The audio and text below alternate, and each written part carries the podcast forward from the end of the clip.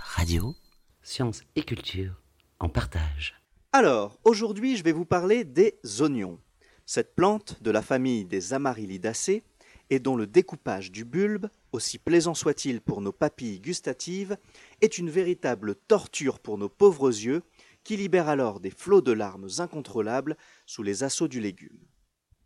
Légume qui sera néanmoins sévèrement puni, puisqu'il finira bien vite dans notre assiette.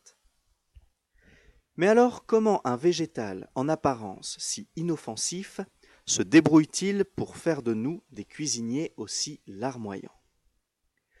Alors déjà on remarque une chose, c'est que l'oignon, quand on ne le coupe pas, il pique pas les yeux. Revenons un peu en arrière.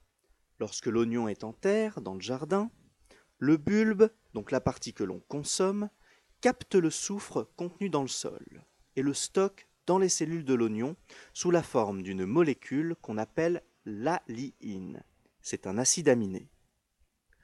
Quand on découpe l'oignon, on casse les cellules.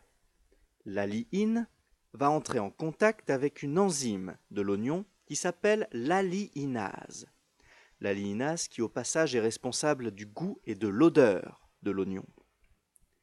Là, une succession de réactions chimiques aboutissent à la formation d'un gaz très volatile qui contient du soufre et atteint rapidement nos yeux. Ce gaz, le sulfate d'allyle, qu'on retrouve dans les grenades lacrymogènes, va réagir avec l'eau du liquide lacrymal qui compose nos larmes et qui maintient nos yeux humides. Nouvelle réaction chimique. Formation d'acide sulfurique H2SO4 qui est responsable de l'irritation.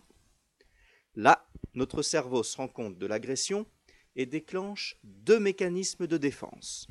Battre des paupières et produire plus de larmes. Sauf que battre des paupières étale l'acide sulfurique sur la cornée et les larmes fournissent davantage de réactifs pour la formation de l'acide. Donc plus on a mal, plus on pleure et plus on bat des paupières. C'est de pire en pire.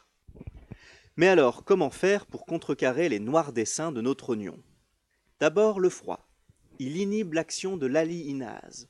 On peut donc stocker nos oignons dans le réfrigérateur pour limiter le phénomène irritant.